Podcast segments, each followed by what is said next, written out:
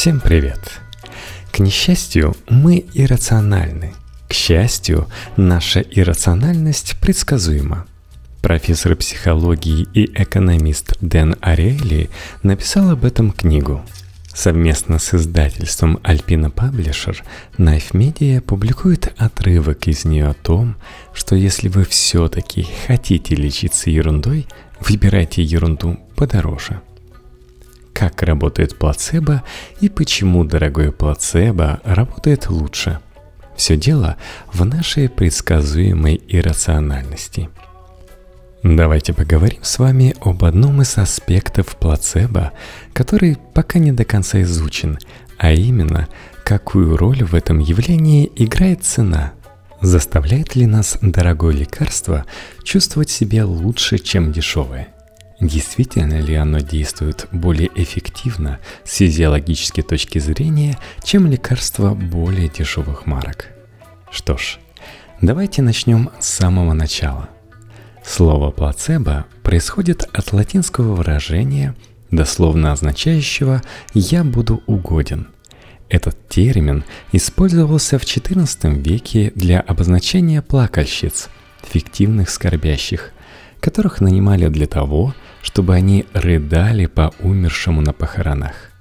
В 1785 году это слово появилось в New Medical Dictionary для обозначения маргинальных медицинских методов.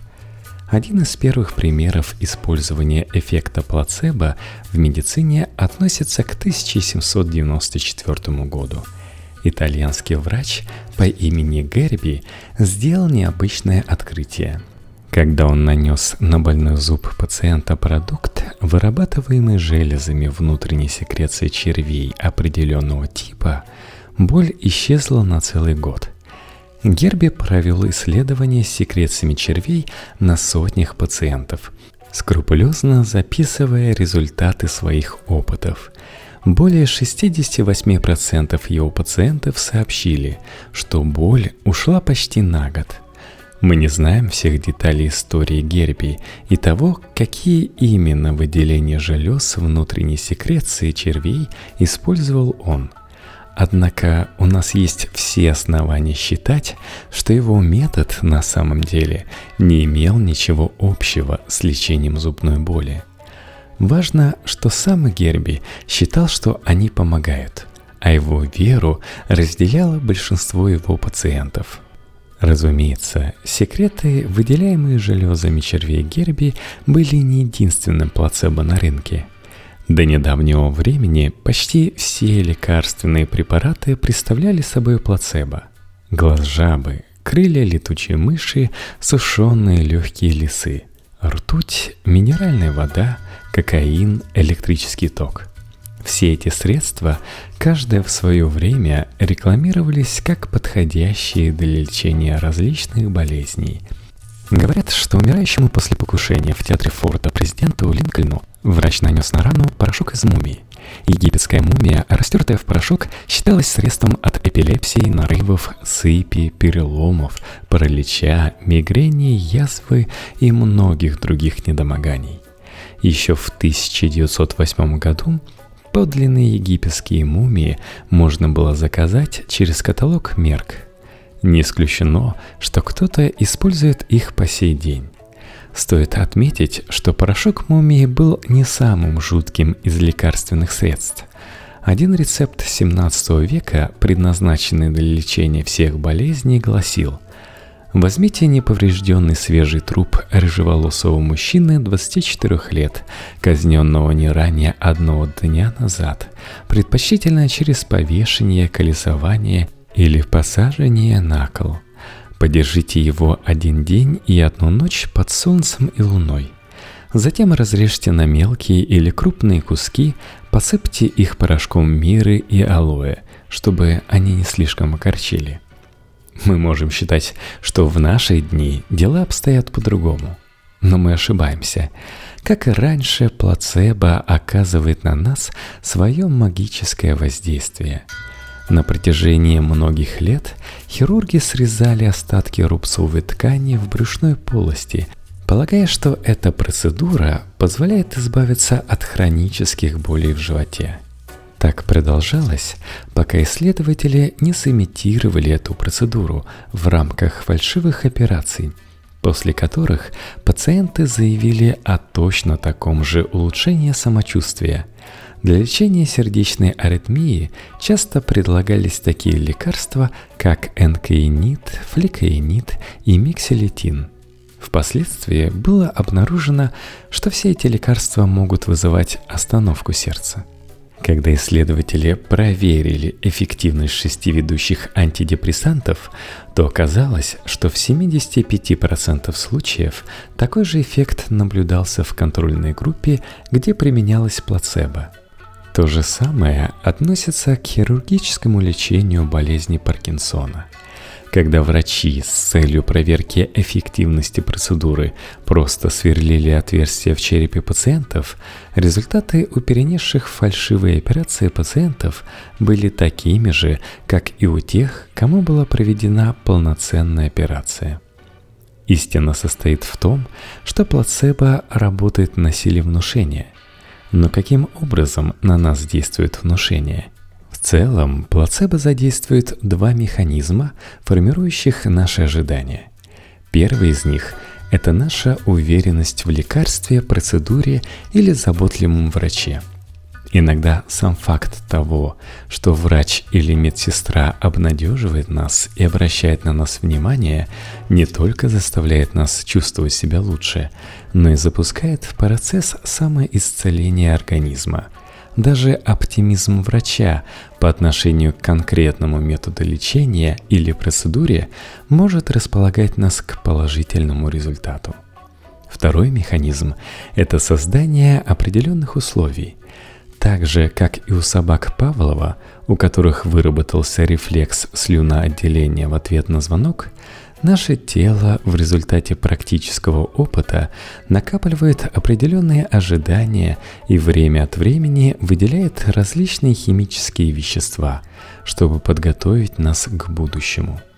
Предположим, вы на протяжении ряда вечеров заказываете пиццу по телефону. Когда посыльный в очередной раз нажимает кнопку дверного звонка – Ваши пищеварительные соки начинают выделяться еще до того, как вы почувствуете запах пиццы. Или предположим, что вы прижимаетесь к своему любимому человеку, сидя рядом с ним на диване. Пока вы наслаждаетесь, глядя на огонь в камине и предвкушая секс со своим партнером, в вашем организме происходит выброс эндорфинов, и ваше ощущение удовольствия достигает космических высот – при мысли о скором избавлении от боли в вашем организме может произойти выброс гормонов и нейромедиаторов, таких как опиоиды и эндорфины, способных не только блокировать боль, но и привести вас в приподнятое расположение духа. Эндорфины приводят к той же реакции организма, что и морфин – я хорошо помню, как лежал в ожоговом центре, страдая от страшной боли. Но стоило мне увидеть приближающуюся медсестру со шприцом, наполненным болеутоляющим, я сразу же испытывал облегчение. Мой мозг начинал выделять опиоиды, притупляющие боль еще до того, как в мое тело вонзалась игла. Таким образом, знакомый антураж может нравиться или не нравиться, но он в любом случае создает определенные ожидания – наличие бренда соответствующей упаковки и спокойствие со стороны людей, призванных заботиться о вас, все это может заставить нас почувствовать себя лучше. А как насчет цены? Способна ли цена лекарства повлиять на нашу реакцию? Если мы хотим самого лучшего для себя, то заставит ли нас прием дорогого лекарства чувствовать себя лучше, чем прием дешевого аналога? Действительно ли разница в цене сказывается на нашем самочувствии? Это я и решил выяснить в ходе ряда экспериментов. Представьте себе, что вы принимаете участие в опыте, направленном на проверку эффективности нового болеутоляющего средства под названием Велодон RX. В свое время в этом эксперименте приняло участие около 100 взрослых жителей Бостона – но сейчас мы позволяем вам занять их место. Ранним утром вы заходите в здание Mid Media Lab. Тайлири – молодая женщина, одетая в строгий деловой костюм, что резко контрастирует с обычной одеждой студентов и преподавателей МИД, тепло приветствует вас. Идентификационная карточка на груди Тай гласит о том, что она является представителем компании Well Pharmaceuticals. Она предлагает вам ознакомиться с небольшой брошюрой о Велодона Рикс. Оглядевшись, вы замечаете, что комната напоминает медицинский кабинет – Повсюду разбросаны старые номера журналов Time и Newsweek. На столике для посетителей аккуратно разложены брошюры Велодона Рикс, а стоящий тут же рядом стакан полон ручек с красивыми логотипами препарата. Вы берете брошюру и читаете. Велодон – это великолепный новый препарат семейства опиоидных. Клинические исследования показали, что более 92% пациентов, принимавших велодон в двойных слепых контролируемых исследованиях, испытали значительное облегчение боли всего через 10 минут, а действие препарата продолжалось до 8 часов. Сколько же стоит этот препарат? Согласно брошюре, одна доза стоит 2,5 доллара. Как только вы заканчиваете чтение брошюры, Тая приглашает в комнату Ребекку Вабер и оставляет вас вдвоем. Ребекка, одетая в белый лабораторный халат со стетоскопом на шее, задает вам ряд вопросов о состоянии вашего здоровья и истории болезни членов вашей семьи. Она слушает ваш сердечный ритм и измеряет кровяное давление. Затем она подключает к вашему телу датчики какого-то сложного агрегата – Электроды, смазанные зеленым гелием, плотно присоединяются к вашим запястьям. Вы подключены к электрическому генератору, объясняет она, и с его помощью мы будем испытывать ваше восприятие и терпимость к боли. Держа руку на пульте, Ребекка посылает серию электрических импульсов по проводам к электродам – Первые удары тока кажутся вам просто неприятными, и в какой-то момент ваши глаза распахиваются до предела, а сердце начинает бешено стучать. Ребека записывает ваши реакции, после чего принимается снова запускать электрические импульсы. В этот раз удары происходят с переменной интенсивностью. Некоторые очень болезненны, другие лишь немного вас раздражают – После каждого удара вам предлагается указать, насколько болезненным для вас был этот удар. Вы указываете интенсивность боли на шкале, варьирующейся от совсем не больно до неописуемая боль. Ну вот, пытка заканчивается, и вы поднимаете взгляд. Ребека стоит перед вами, держа в одной руке капсулу Велодон, а в другой стакан с водой – Лекарство начнет действовать в полную силу примерно через 15 минут, говорит она. Вы проглатываете капсулу, а затем садитесь на стул в углу и начинаете просматривать старые номера Time и Newsweek в ожидании начала действия таблетки. 15 минут спустя Ребекка, смазывая электроды все тем же зеленым гелием, весело спрашивает вас. «Ну что, вы готовы к следующему шагу?» Вы нервно отвечаете. Настолько, насколько могу. Ребека вновь подключает вас к агрегату, и электрические удары возобновляются. Как и раньше, вы записываете интенсивность боли после каждого удара. Но на этот раз вы воспринимаете боль по-другому. Наверняка это действует Велодона Рикс. Боль ощущается гораздо слабее. Придя к выводу о высокой эффективности лекарства – вы покидаете лабораторию. Вы надеетесь в самом скором времени увидеть новый препарат в аптеке рядом с вашим домом. Подобное чувство возникает у большинства участников нашего эксперимента. Почти все они заявили о снижении болезненных ощущений от ударов электрическим током после принятия велодон. Что весьма любопытно, учитывая, что велодон представлял собой обычную капсулу витамина С – этот эксперимент продемонстрировал, что наши капсулы обладали эффектом плацебо. Но что если бы мы указали другую цену на велодон? Пусть цена капсулы велодона Рикс составляет не 2,5 доллара, а всего 10 центов. станут ли наши участники реагировать по-другому – для следующего эксперимента мы внесли изменения в брошюру, вычеркнув первоначальную цену 2,5 доллара за капсулу и вписав новую цену со скидкой, составлявшую всего 10 центов. Повлияло ли это на поведение потребителей? Разумеется.